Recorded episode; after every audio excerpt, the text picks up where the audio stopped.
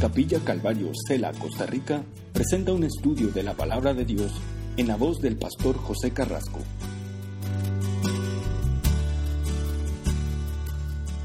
Les invito a abrir sus Biblias en el libro de Tito. Hoy día vamos a terminar, eh, si Dios así nos ayuda, con el libro de Tito.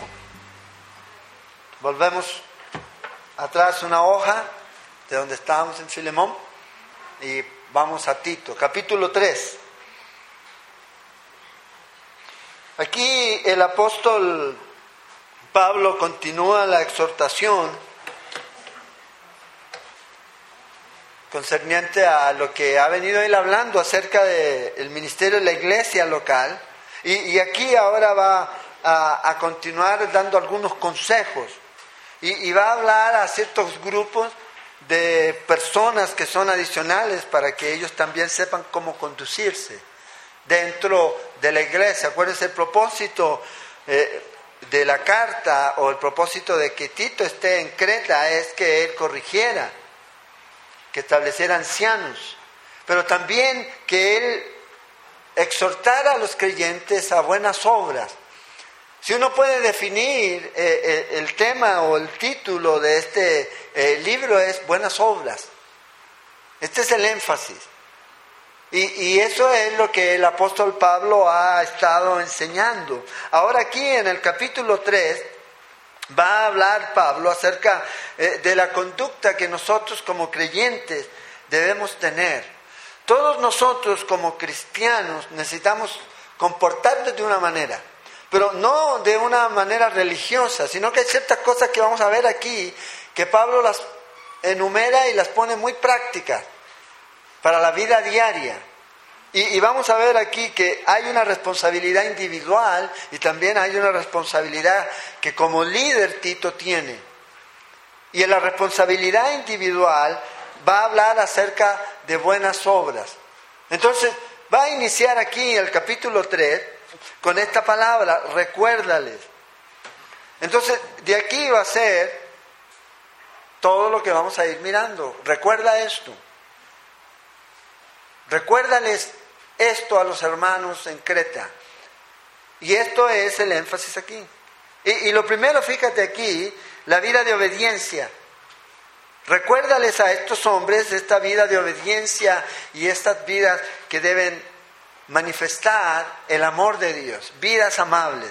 Entonces, versículo 1 y 2 habla acerca de nuestra obediencia y nuestra sujeción a las autoridades. Hoy día están las autoridades lamentablemente de gobierno y también a veces las autoridades de las iglesias están eh, demasiado como en caída, en caída. Pero vamos a ver que a pesar de todas estas circunstancias, Pablo exhorta a los creyentes a obedecer, a sujetarse. ¿Hasta qué punto? Vamos a ver eso también.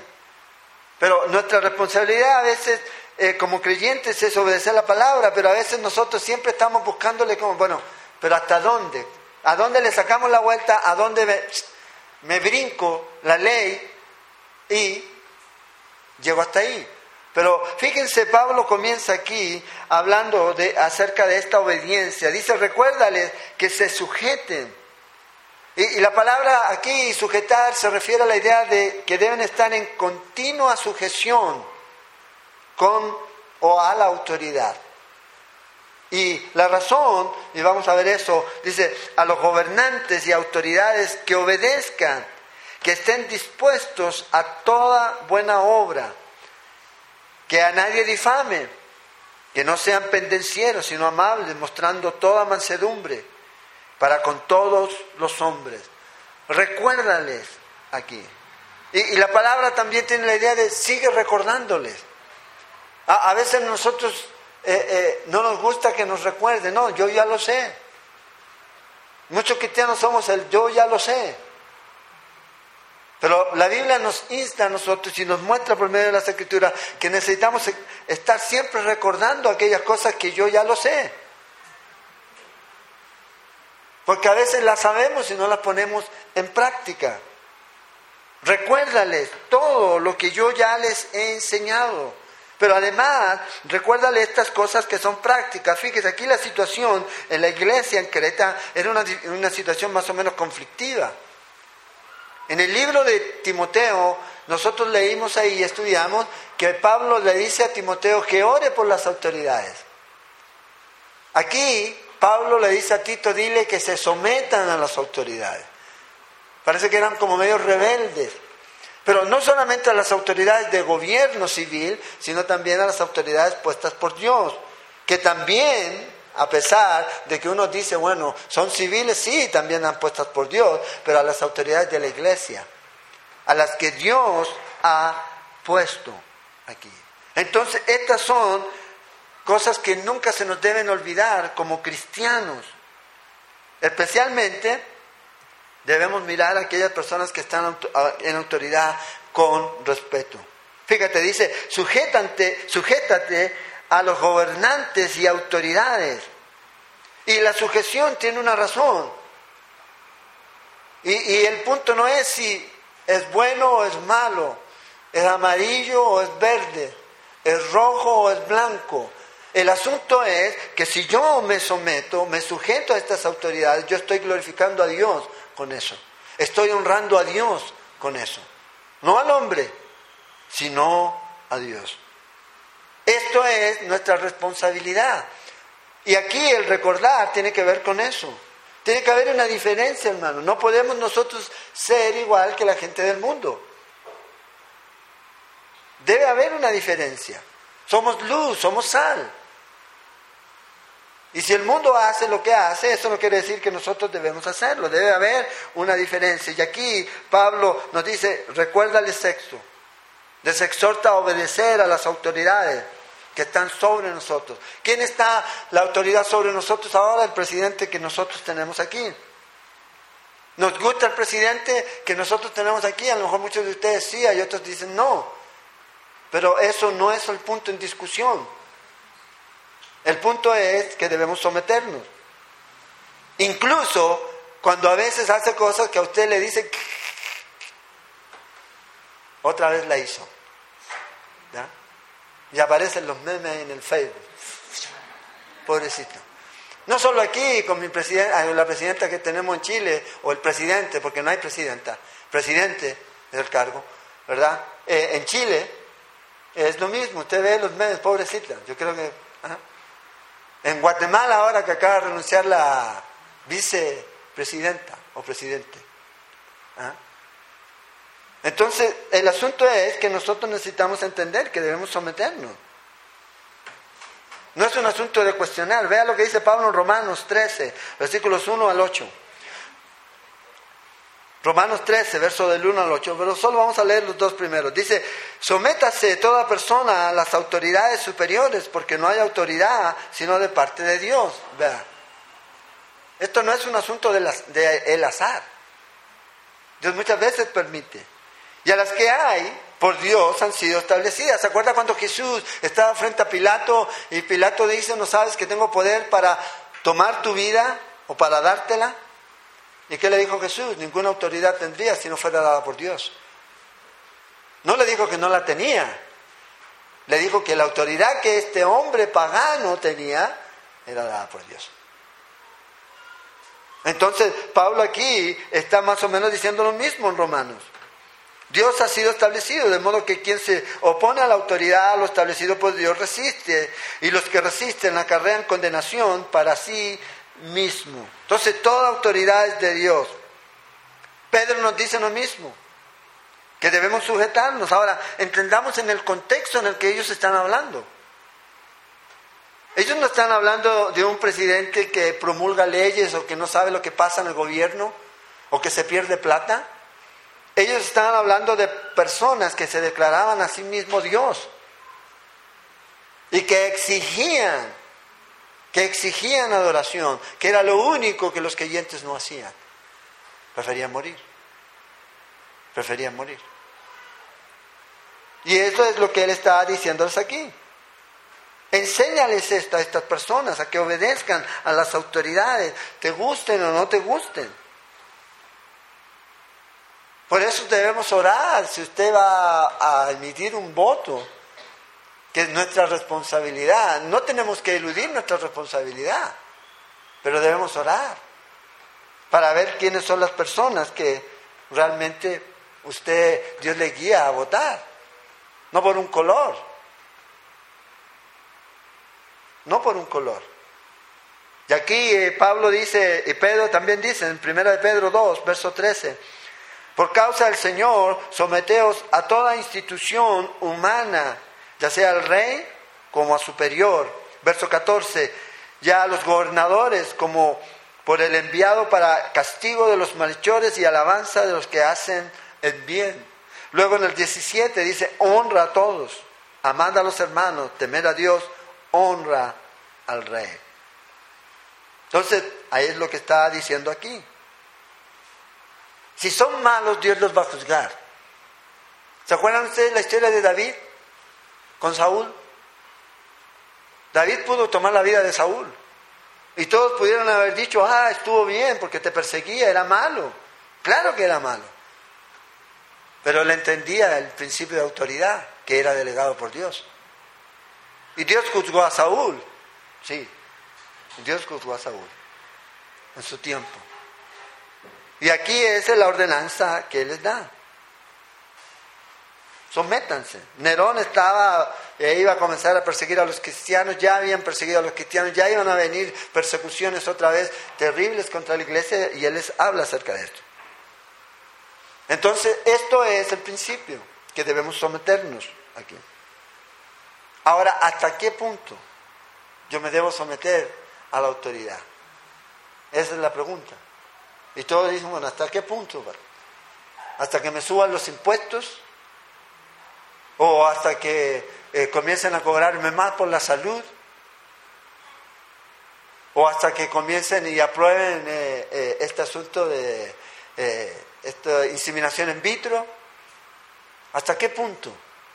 Bueno, al punto es, yo creo que el principio está en el libro de Hechos, en el capítulo 5, verso 29. Respondiendo Pedro y los apóstoles dijeron, es necesario obedecer a Dios antes que a los hombres. ¿Qué le estaban pidiendo hacer a ellos, a estos hombres? Que se callaran, que no hablaran más en el nombre de Cristo. Entonces, ¿hasta qué punto?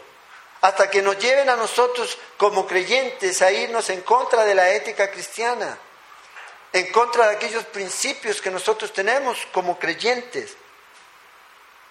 Y no solo en la autoridad de un gobierno, sino también en la autoridad que usted pueda tener en su trabajo. Si alguien a usted le va a comenzar a pedir, vea, cambia estos números, arregla esto, para que no se vea tan rojo. O comienza a mentir. Cuando ya me di esto, ya es un problema con lo que usted debe hacer como creyente. Y aquí a, dónde se va a someter es a Dios. Es a Dios.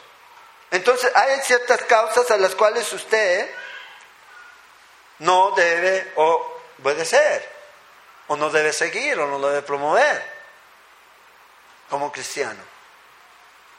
Y cuando vienen estas cosas, y persecución va a venir producto de a lo mejor leyes que se van a hacer en contra de la fe, entonces nosotros debemos obedecer a Dios. Si nos dicen que ya no podemos predicar más la palabra de Dios, no podemos más hablar la palabra de Dios. ¿Se acuerdan lo que pasó en San José? Y eso se fue atrás. Pero el asunto es que eso un día va a ser una realidad, no solamente en una comuna, esto va a ser en todas partes. Y ahí debemos obedecer a Dios. Antes que a los hombres. Entonces aquí, esto no implica que nos vamos a someter a hacer cualquier acción que vaya en contra de la ética cristiana. No. Pero mientras no vaya en contra de la ética cristiana, oremos para que podamos vivir, como dice Pablo, pasivamente, en paz y orar por los gobernantes para que mm, eh, no se les caiga todo el pelo. El problema es que a veces les cae el pelo y se le dan las ideas. Debemos orar. Ese está bueno para un meme, ¿verdad? Pero no, no lo usa. No doy permiso. Pero el asunto es que debemos orar.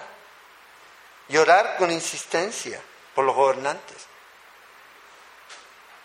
Esa es nuestra responsabilidad. Nuestra responsabilidad no es ir y pararnos frente a la casa de gobierno con pancartas. Es orar y ser buenos ciudadanos para hacer luz, para que podamos marcar una diferencia. Y a veces nosotros pensamos que debemos promover las luchas sociales. Nada va a cambiar la escena mundial la escena social, nada lo va a hacer. Si una persona no tiene a Cristo en su vida, nada va a cambiar. No importa lo que la gente haga, siempre van a haber desigualdades. Pero, ¿qué quiere decir eso? ¿Que entonces yo voy a seguir la corriente del mundo? No, yo debo ser buen ciudadano. Es como Jesús dijo, a César lo que es del César y a Dios lo que es de Dios. Honra y debemos orar. Entonces Pablo le dice aquí a estos hombres que se dediquen a obedecer, pero también les dice aquí que estén dispuestos a toda buena obra. Hay una versión que traduce esta parte del versículo con estar preparados y deseosos de hacer cualquier obra honorable y justa. Entonces, no solamente es enfocarnos en sujetarnos a los gobernantes, sino también necesitamos ser activos. La vida cristiana no es pasiva, debemos ser de acción. Debemos ser de acción. Y vea lo que dice aquí, para toda buena obra. Dispuestos a hacer. Entonces nuestra responsabilidad como creyentes son, primero, sujétese a los gobernadores. Y segundo, esté dispuesto a hacer buenas obras. Esa es la ordenanza de Pablo. Eso es lo que necesitamos hacer, eso es lo que necesitamos entender y poner en práctica. Autoridades que Dios ha puesto, nos sujetamos. Y estamos dispuestos para hacer buenas obras. Cuidado con hacer fácil la vida cristiana. ¿Cuándo hacemos fácil la vida cristiana? Cuando es pasiva cuando es pasiva. Cuando usted, y Pablo va a hablar acerca de esto más adelante. Decimos somos cristianos, pero somos pasivos, nada. Ni a la derecha ni a la izquierda. Neutro, total. No, debemos ser activos, dispuestos aquí, para toda buena obra. ¿Qué debe hacer un cristiano? Bueno, un cristiano debe respaldar cualquier obra o programa de gobierno que sea bueno, que vaya en ayuda realmente de las personas necesitadas aquí. Eso es. Ahora, lamentablemente, el enfoque de muchos de ellos es humanista. Entonces, si podemos aportar algo, entonces hagámoslo. Si no vamos a aportar algo, entonces no estorbemos. Entonces, ¿qué mejor hacemos? Oremos. Oremos. Y deje que los reaccionarios y que los de este lado de acá o de este lado de allá salgan y protesten, usted ore. Porque usted no ve la lucha eh, eh, en la iglesia del primer siglo saliendo a protestar contra Nerón cuando los cristianos estaban siendo quemados o, tirados ahí a ser comidos por los leones. No ve eso. No ve a Jesús promoviendo una lucha de clases. Mi reino no es de este mundo, porque si este reino fuera de este mundo, mis seguidores pelearían por mí. Nosotros necesitamos entender que somos ciudadanos de arriba, pero eso no quiere decir que, que debemos ser pasivos aquí. Pero esta no es nuestra casa. Buenos ciudadanos, sométase a las autoridades, cumpla con las regulaciones, pague lo que tenga que pagar y ore al Señor para que le alcance. Debemos hacer y confiar en que el Señor es nuestro proveedor. Él es nuestro proveedor, no es el hombre. No es el hombre. Entonces Pablo anima a la gente a esto, que nadie difame, fíjate el contraste. Esta es la amabilidad, este es distintivo de los cristianos. Si no va a orar por el presidente, no hable mal del presidente. Punto.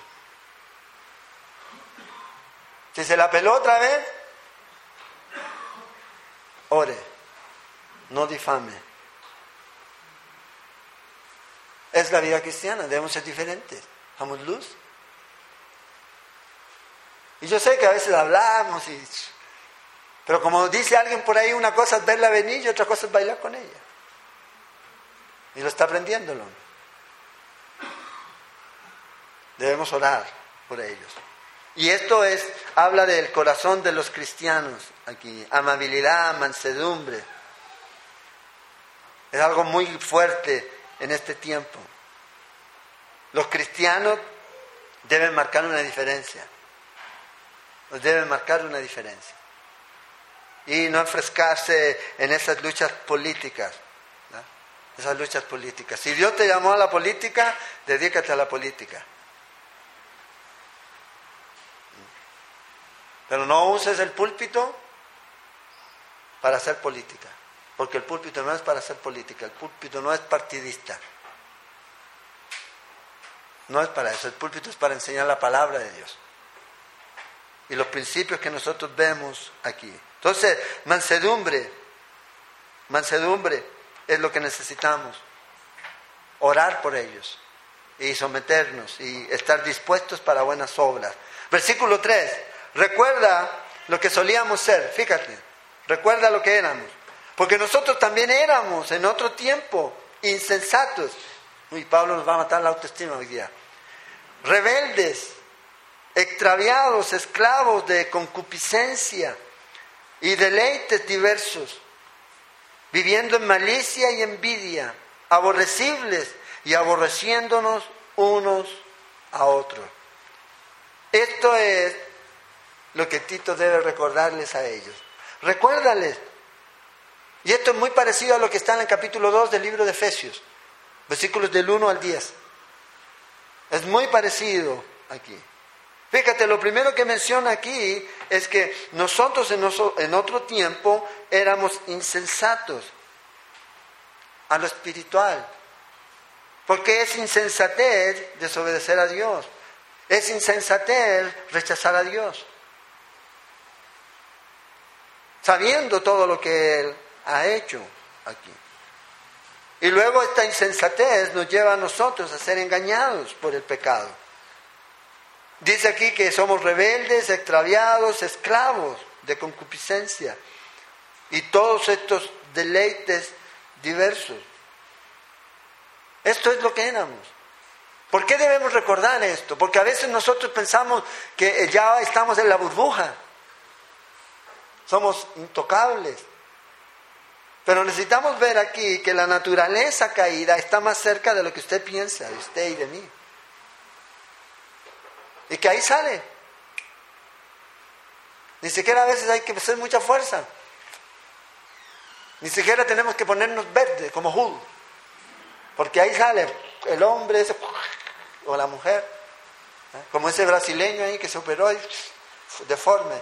Sale rebelde, contumaz, que le gusta el mal, aborreciendo a la gente. Y Pablo dice, recuerden que ustedes eran eso. ¿Por qué debemos recordar? Porque necesitamos saber que si usted se aleja de Cristo, esto va a aflorar en su vida.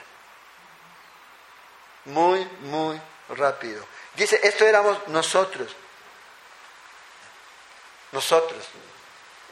Dice Pablo, nosotros. Él también se incluye.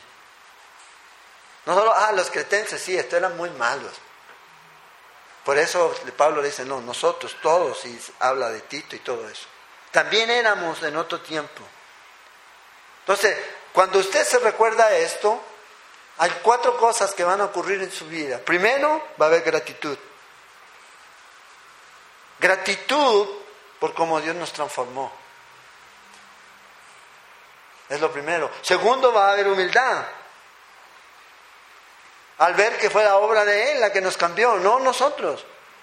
Por más que tratamos de cambiar, nunca pudimos cambiar. Tercero, va a haber amabilidad. ¿Hacia quién? Hacia aquellos que se encuentran en la misma situación en la que yo estuve. Vamos a ser compasivos. No nos vamos a quedar, no, si, si usted está allá, yo aquí. Yo en el cielo, usted ahí en el infierno.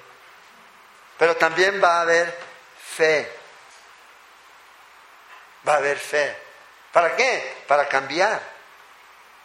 Que Dios sigue orando en esto y sigue cambiando mi vida. Y no solo la mía, la vida de otras personas aquí. Esto es lo que éramos. Pero Dios nos ha cambiado. Entonces ve el contraste, versículo 4 al 8. La gran salvación, recuérdales esto. Recuérdales esto.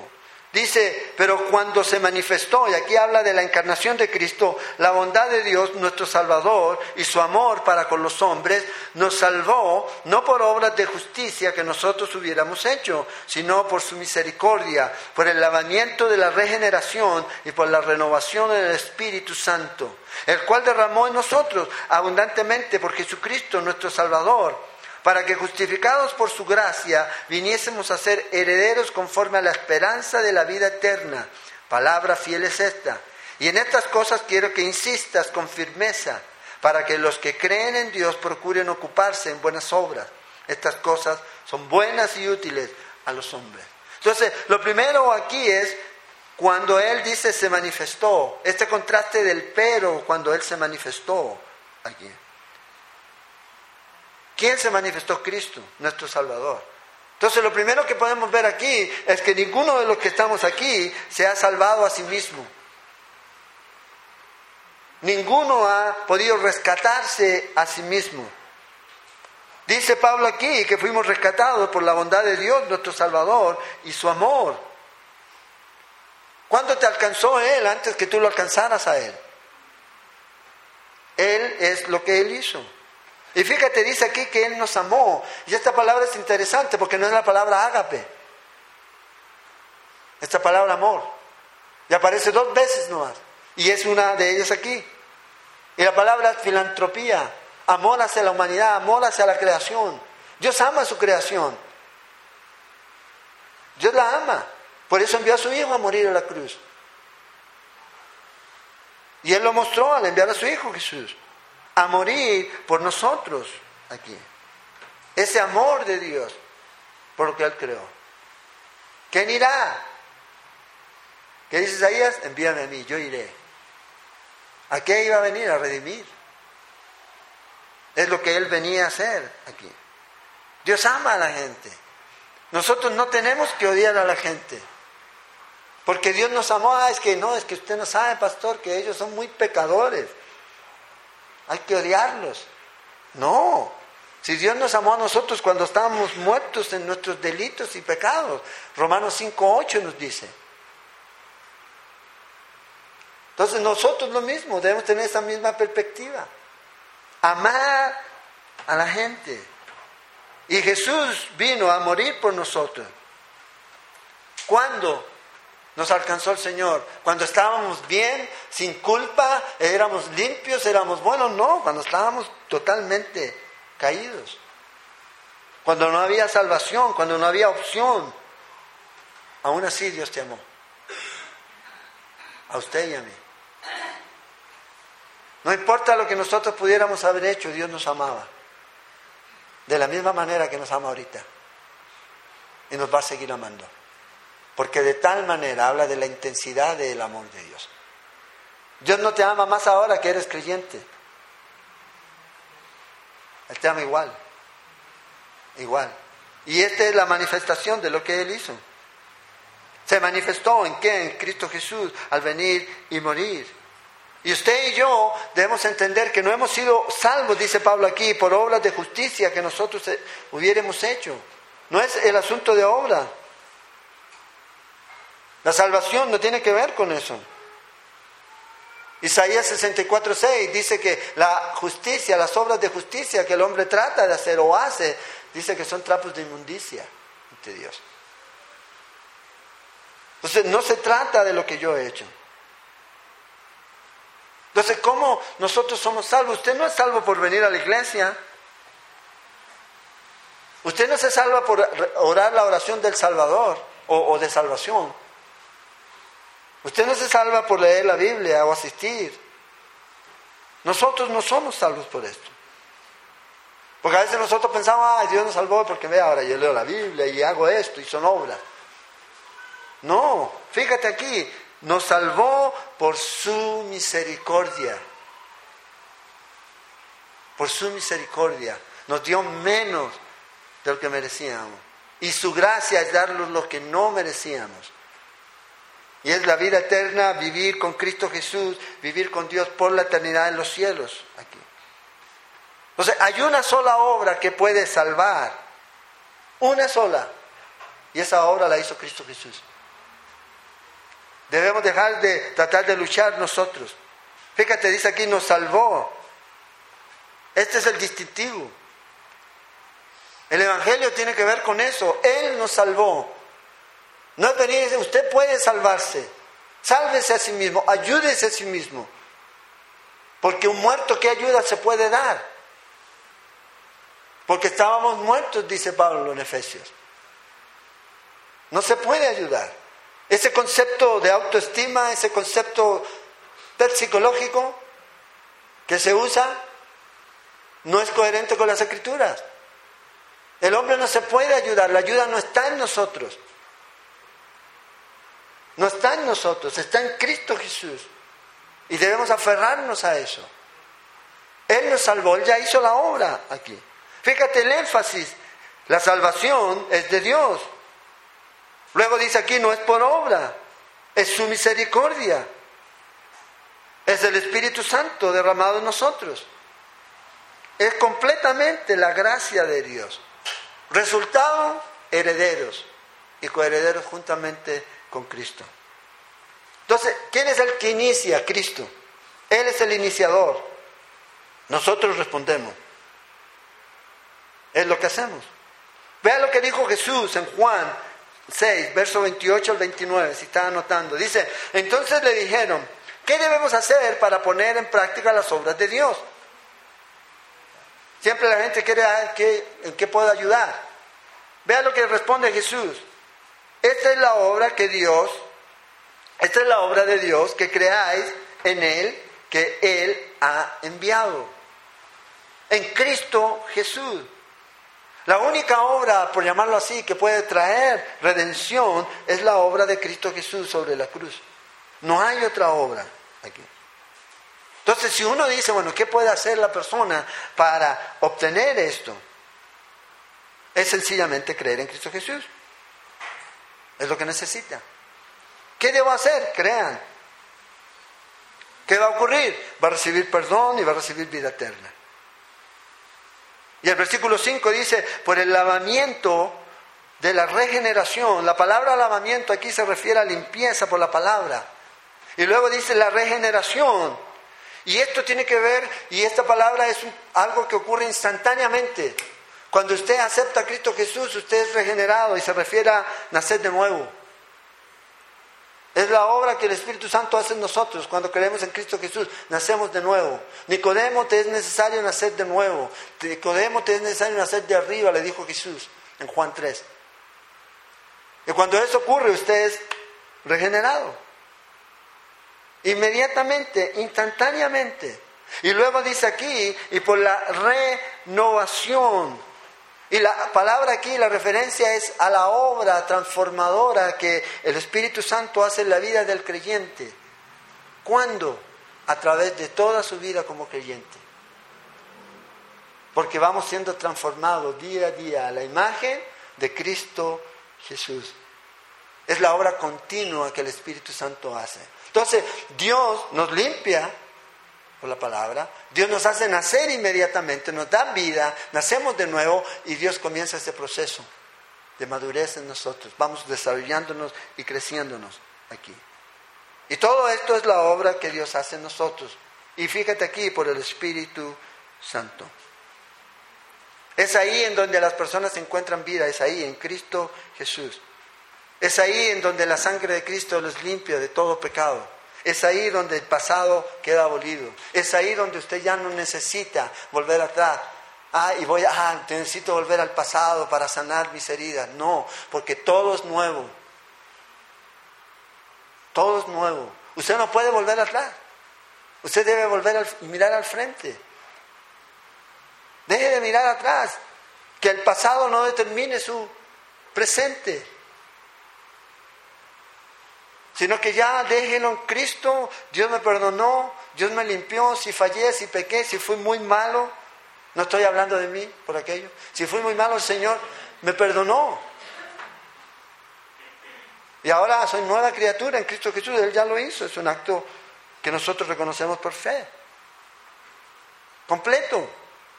Deje de vivir.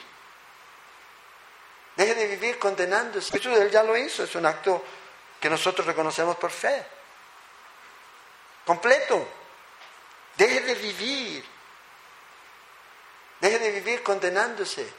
Porque ninguna condenación hay para los que están en Cristo Jesús, hermanos. Él ya nos perdonó.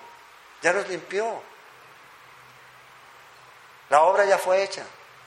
Descansemos. Y esto es lo que Pablo les dice. Recuerden, hermanos, aquí. Recuerden. Y aquí este lavamiento, hay algunos que hablan acerca eh, de la regeneración bautismal, los que creen que tiene que ser bautizado. Nosotros creemos en el bautismo, pero el bautismo no nos salva. Creemos que el bautismo es sencillamente un simbolismo, es mostrar lo que Dios ya ha hecho en mi vida es, muero al mundo, vivo para Dios. Romanos 6. Hay algunos que bautizan y los quieren bautizar a los chiquitos y todo eso, y a los adultos, bautícelo para que no muera moro y se vaya al limbo. No. Nosotros creemos que cuando una persona recibe a Cristo Jesús, es salva inmediatamente. Ahora, el bautismo es un acto de obediencia. Mostrar un testimonio público de lo que ha ocurrido en su vida. Porque si no, el Señor le hubiera dicho, bueno, el ladrón de la cruz, ahora que crees, bájate y bautízate. Está difícil. Está difícil. Entonces, fíjate, el cual, versículo 6, el cual derramó en nosotros abundante por Jesucristo nuestro Salvador, el cual derramó en nosotros abundantemente por Jesucristo nuestro Salvador. ¿Qué es la referencia aquí al Espíritu Santo. El Espíritu Santo fue derramado abundantemente en nosotros. Si nosotros supiéramos lo que tenemos, es algo que, wow, es creíble. Desde el libro de Hechos en adelante usted ve eso. Romanos 5.5 nos dice que el Espíritu Santo ha sido derramado en nuestros corazones y nos ha dado el amor de Dios, el amor ágape, para poder cumplir con 1 Corintios 13. Entonces Dios nos ha derramado eso. Y fíjate, ¿en quién? ¿O por quién? Por Jesucristo nuestro Salvador. Si usted quiere algo de Dios, es a través de Jesús. Todo lo que necesitamos de Dios está unido a Jesús. Dios nos ha dado paz. ¿Esta paz dónde está? En su Hijo. ¿Tiene al Hijo? Tiene la paz. Dios nos ha dado gozo. ¿Tiene al Hijo? tiene gozo. Dios nos ha dado amor, tiene al Hijo y así, sustantivamente. Puede seguir.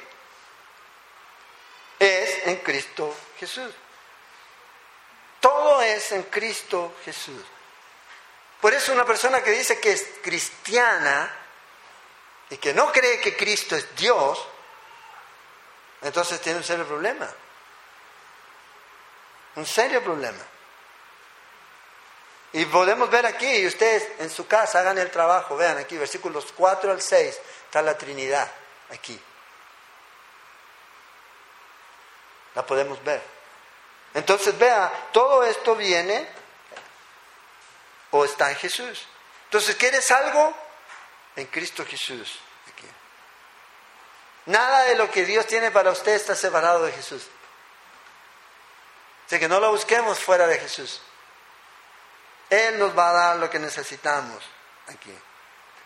Y dice que nos ha derramado abundantemente. Todo está en Jesús. Abundantemente. Lo que necesita. Debemos venir y buscarlo y pedir que Dios nos dé a través de Cristo Jesús. Y Él nos da. Esa paz que usted necesita ahora, Dios la puede dar. Esa paz que sobreabunda es. La paz que tenemos en Cristo Jesús, no separado de Él. Es en Él. Aparte de Él no podemos. Luego dice, versículo 7, para que justificados por su gracia viniésemos a ser herederos. Vean, no solamente nos salvó, sino que también nos dio una herencia. Una herencia. Dice, conforme a la esperanza de la vida eterna. La palabra justificados quiere decir que usted es declarado justo, inocente. Inocente. Es como que si usted rompió la ley, eh, los que andan en carro, los que manejan, y les pasan infracción y infracción y infracción. ¿Y eso qué hace? Va siendo registrado, ¿verdad? Y entonces cuando, si usted no paga esas infracciones, cuando va a renovar la licencia o no sé qué es lo que va a renovar, van a aparecer. ¿Qué le van a decir? Pague primero. Si no, no. Bueno, la justificación es que si usted ha cometido muchas, muchas, muchas, muchas, infinitas, y va a llegar frente al juez y el juez va a ver su expediente y va a ver cero. Nada. Usted está limpio. No tiene nada. Usted es inocente. Oh, dice usted, qué bueno. ¿Ah? Qué bueno. Esto es lo que hizo Cristo Jesús. Declaró mi completa inocencia. En Cristo Jesús. Romanos 8, 33 dice esto para que lo marque en su Biblia. ¿Quién acusará a los escogidos de Dios? Hay gente que le gusta acusar. Satanás es especialista en eso. Y no caiga en el juego de él. La razón, Dios es el que justifica. En otras palabras, Dios no te está acusando. Él no te está acusando porque Él te está justificando aquí. Es totalmente lo opuesto a lo que Dios hace. Cuando a veces nosotros hacemos algo y decimos, uy, fallé, pequé, entonces nos arrepentimos. Y Dios nos perdona. Pero Él no te está condenando, ni te está acusando. Es la obra de Dios en nuestra vida. Pero Él no está con el dedo acusador todo el tiempo. Dios sabe que usted va a fallar. Sí, claro que sabe, porque Él es Dios. Él es Dios. Pero la condenación es diferente a la convicción que Dios nos da. La condenación es alejarnos de Dios. La convicción es llevarnos a la cruz, arrepentirnos y a pedir perdón. ¿Y qué hace Dios? Dios nos perdona. Romanos 8:17 dice esto, y, sus, y si hijos, todos nosotros los que hemos creído en Cristo Jesús somos hijos, también herederos, herederos de Dios y coherederos con Cristo. Esta es la esperanza que tenemos. Herederos en esperanza. O sea, herederos que esperan. ¿Qué estamos esperando? Lo que va a ocurrir un día de estos. Irnos con el Señor. Y Dios nos va a dar todas esas riquezas que tenemos en los cielos. No lo que tenemos aquí. Por eso digo, ¿cómo la gente puede perder la perspectiva de aferrarse a estas riquezas que no puede guardar, que no puede ni siquiera proteger? Teniendo estas riquezas celestiales en los cielos, herederos con Dios. Entonces la esperanza que usted tiene es eterna, porque es a través de Cristo Jesús. No es de otra persona. Moisés eligió dice ser humillado con el pueblo de Israel, desechando todas las riquezas que Egipto les podía dar. Y se fue con el pueblo. ¿Por qué? Porque su mirada estaba en el galardón, en lo eterno, no lo, no lo material, no en lo material. Y esa es la esperanza que nosotros tenemos. Entonces somos justificados. Dios te perdonó, Dios te puso inocente, Él aplicó, Él puso sobre ti su justicia y ahora cada vez que Dios nos ve, el Padre, nos ve a través de Jesucristo, Jesús. Y por eso puedo ir confiado al trono de la gracia porque tengo un abogado que intercede por mí. nos dice el apóstol Juan. Entonces tenemos esta seguridad, es certeza. Y luego dice aquí, verso 8, palabra fiel es esta.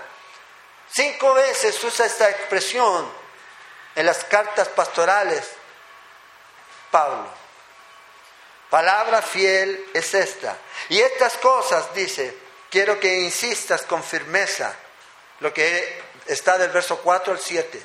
Insiste en ello, para que los que creen en Dios procuren ocuparse en buenas obras. Estas cosas son buenas y útiles a los hombres.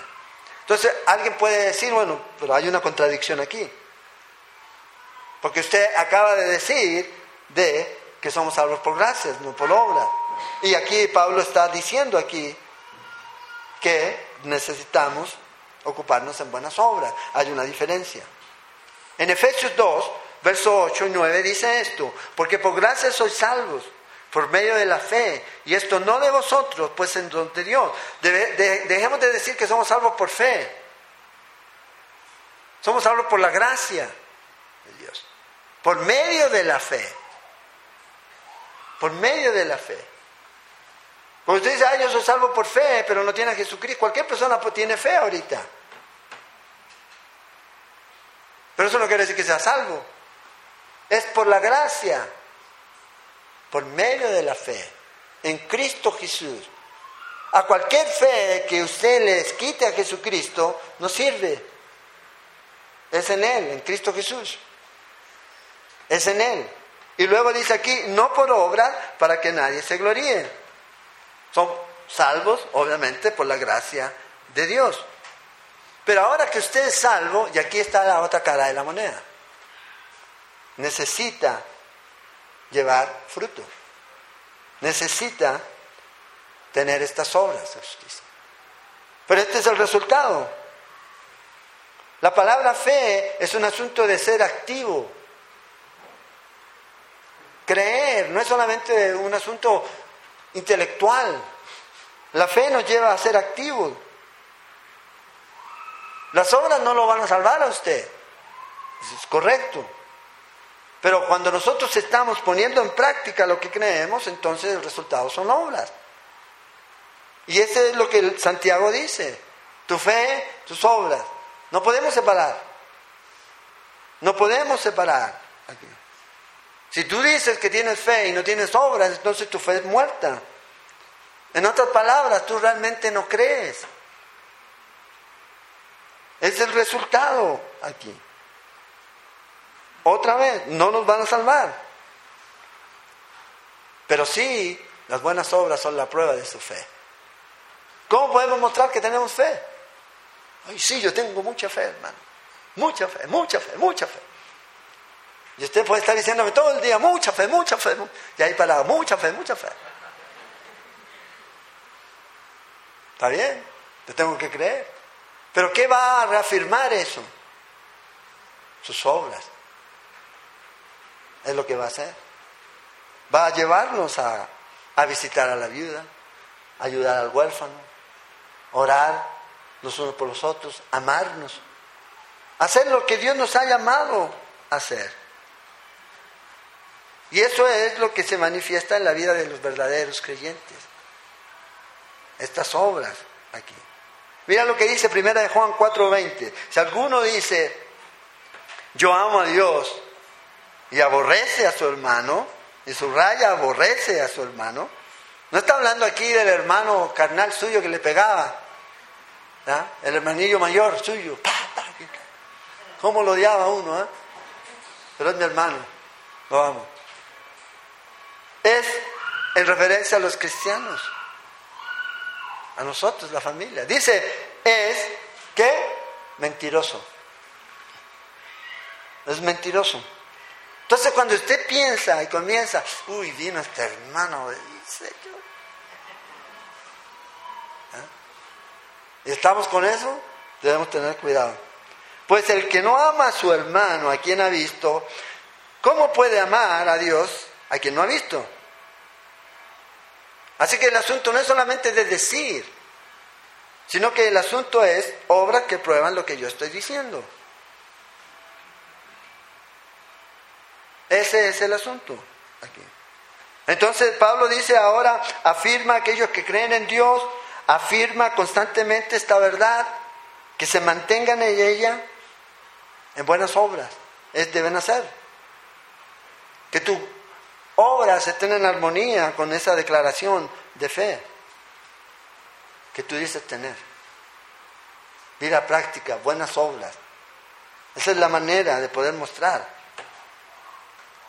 Una fe que salva no está sola. Siempre va acompañada de obras. Siempre te va a llevar. Y es Dios moviéndote. Dios no te, ni nadie te puede coaccionar, es Dios trabajando en ti, en tu vida. Pero no es solamente de quedarse cruzado aquí. No es solamente de quedarse cruzado. Entonces, ¿dónde debes hacer obras? En tres áreas. Primero, la familia de cada creyente, tu casa. Ahí es donde primero está el testimonio, donde debe mostrar tu testimonio, donde ahí realmente comienza. Segundo, en la sociedad, en tu entorno laboral, en tu universidad, en tu trabajo, en tu colegio, en donde tú estés. Y tercero, en la familia. En la familia. Familia en la fe. ¿Qué debemos hacer? Fortalecernos, ayudarnos, crecer juntos en la fe. Es ahí donde debemos nosotros trabajar. No solamente en una de estas, sino que debemos ser luz en todas partes. Y por último, recuerda mantener el rumbo, le dice Pablo aquí, versículos 9 al 11. Evita las cuestiones necias Evita, dale vuelta, es la palabra, date vuelta, no, eh, huyele a eso. No gastes tiempo como pastor en esos debates ah, necios. Y aquí habla de genealogía y contenciones y discusiones acerca de la ley. Hay que guardar el sábado, hay que comer cerdo, si está barato, sí, si está caro, no. No sé, son debates. Evítalos. O estos que le van a llegar a usted, a los que hacen clase, ¿y de dónde Caín sacó la, esposa? Ah, yo siempre sospecho de alguien que se preocupa mucho de la esposa de otro. Hay que tener cuidado. Hay, gente que siempre está preocupada de la esposa de Caín, de Caín. ¿eh? ¿Para qué? ¿En qué nos va a edificar eso a lo mejor? ¿En qué te va a hacer un mejor cristiano? ¿Va a transformar tu vida? Uy, descubrí de dónde la sacó y voy a transformar el mundo para Cristo. Mentira. Siempre van a ah, pero yo creo que no. Y siempre van a estar. Pablo dice a, Timoteo, eh, perdón, a Tito, cuidado con estas cuestiones necias. Necias, que lo único que hacen es producir división. Y lo único que hacen es sencillamente sacarnos de lo que Dios nos ha llamado a hacer. Por ejemplo, los rabinos se preocupaban de formar, fíjate, de, formar eh, genealogías, pero inventadas, muchas de ellas, de hombres, del Antiguo Testamento. Y esas eran las genealogías con las cuales debatían. Pablo dice a, a Tito, déjalo eso. Aléjate de eso y dedícate realmente a lo que es importante. Y luego habla de estos hombres, dice aquí, al hombre que cause división. La palabra división es hereje. Y la palabra hereje es la palabra tomar partido, crear un grupo, crear un grupo. Como por ejemplo hay personas que eh, se van a reunir contigo, bueno, está conmigo o con el pastor, ese es un hereje, ese es un divisor, es una persona que está tomando partido. No, no, tiene que tomar o conmigo o sinmigo. ¿Ah? Estos son los que Pablo le dice a Tito, debe tener cuidado con ellos. Hombres que causan divisiones. Y vea, Pablo dice, deséchelo. Deséchelo. Después de haberlo corregido, después de haber hablado con él, deséchelo. Un divisor es una persona que se deja controlar por la carne Gálatas 5:20 nos dice que la herejía es parte o obra de la carne. Entonces esos que andan buscando, ay, el pastor dijo esto, pero yo creo esto. ¿Qué piensa usted? Le digo nomás para que oremos, no sé. Y comienzan, dividen, y a formar. No, y Pablo dice, a estas personas, deséchelas. No los golpees, no está diciendo eso, no hay que golpearlos, pero si no, sencillamente deja de tener comunión con ellos. Después de qué? De amonestarlos, deséchalo. Una oportunidad tras otra llega un punto en donde va a tener que el liderazgo de la iglesia tomar. Esto es consistente con lo que enseñó Jesús en Mateo 18. Es como debe ser. No hay, no hay contradicción. Entonces cuando alguien viene con cosas raras, debemos tener cuidado. Por eso hay personas aquí, líderes, que van a estar ahí siempre, para escuchar cuando alguien comienza así con algo raro. Y si alguien viene con algo raro, acérquese, ya sea a los líderes, al pastor. Vea, él está diciendo que eh, si yo quiero recibir la unción, tengo que dejar que él me toque. Cuidado. No. ¿Ya? No. Debemos nosotros cuidarnos. Cuidarnos. Estos herejes, estos que producen división, estos que traen falsas doctrinas, trate de tratar con ellos si es posible, si no, les pide cortésmente que no se congreguen más, que busquen un lugar, que busquen un lugar donde congregarse. Y da este consejo. Entonces, ahí se termina la carta de Pablo. Ahora los versículos del 12 al 13 son reflexiones finales que el apóstol da. Vamos a leer para no quedarnos aquí con, con este vacío. Y hace un recuento de gente ¿Usted se ha puesto a pensar cuáles son las personas que están cercanas a usted? ¿Cuáles son sus hermanos en Cristo?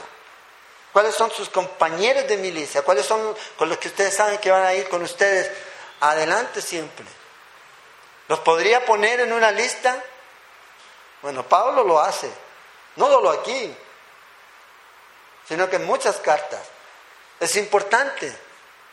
Es importante entender esto aquí, que no somos solos, que necesitamos a otros, que necesitamos sí el consejo de Dios, pero también el consejo de hombres de Dios, de mujeres de Dios, que nos pueden ayudar.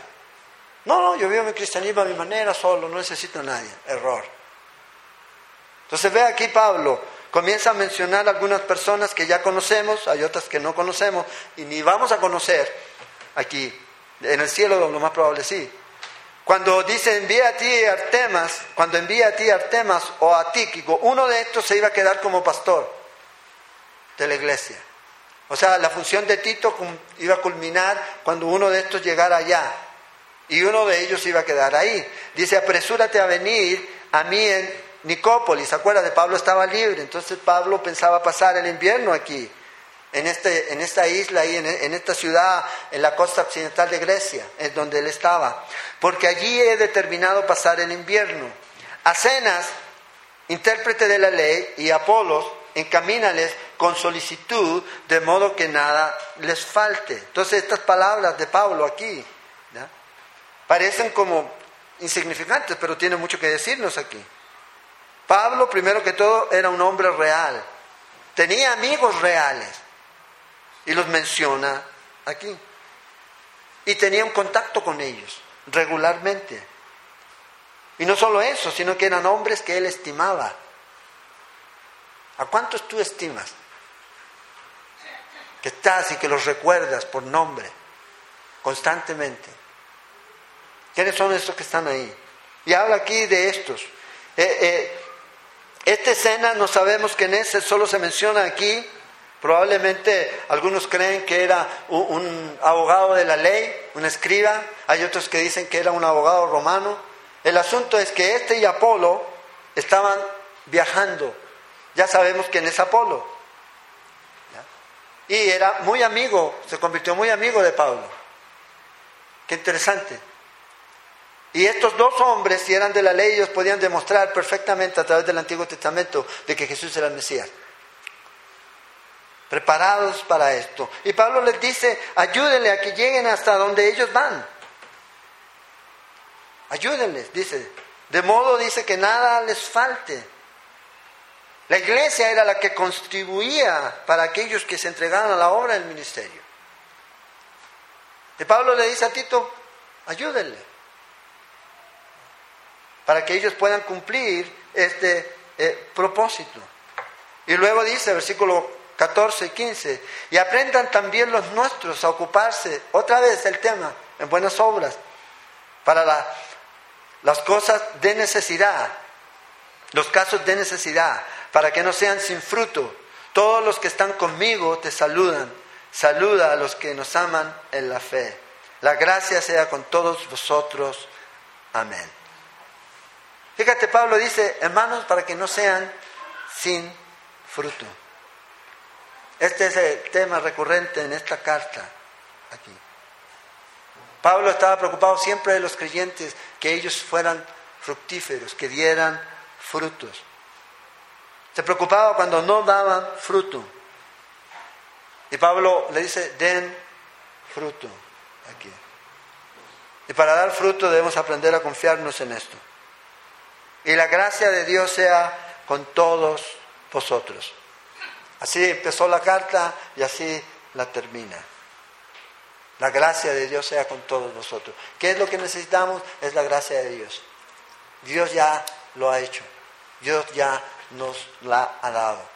Hemos aceptado a Cristo Jesús. Entonces, ¿qué vamos a hacer ahora? Bueno, buenas obras. ¿Te puedo yo obligar a hacer buenas obras? Yo no te puedo obligar.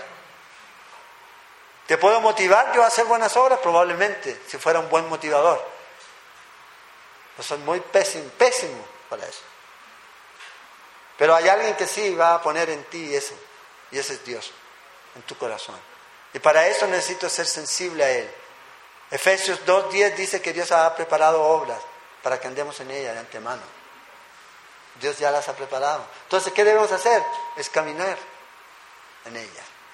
Y vas a ir descubriendo lo que Dios va a querer hacer en tu vida y lo que tú debes ir haciendo. Otra vez, eso no nos salva, pero muestra nuestra fe, evidencia. Es el fruto, es el resultado.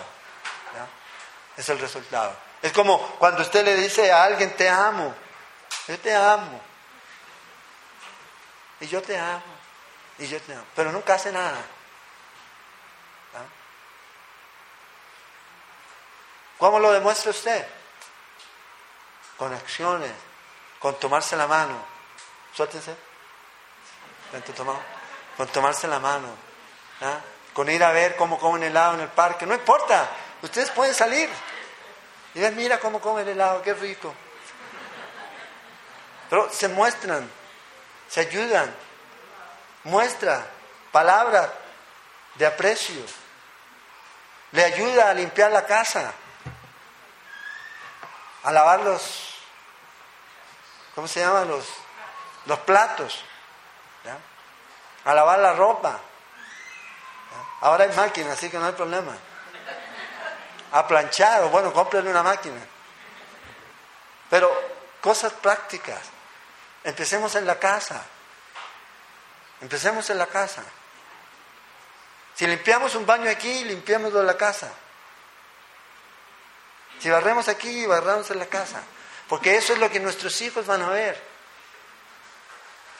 Que su papá ama a su mamá, pero no solamente le dice, sino que hace cosas. Se niega a sí mismo por ella. Es el resultado de nuestra vida, que Dios va, dice, transformando día a día. Entonces, la obra del Espíritu Santo y su palabra es la que hace eso. Ninguna clase motivacional, ninguna reprimenda de ninguna persona lo va a hacer. Es el Espíritu Santo. Tiene que trabajar en tu vida y su palabra. Y eso es lo que necesitamos nosotros. Como creyentes es la palabra de Dios. No tanto que me digan que usted puede, usted puede. No, usted no puede. Yo no puedo. Él sí puede a través de mí. Pero para que Él pueda obrar a través de mí, primero tiene que obrar en mí.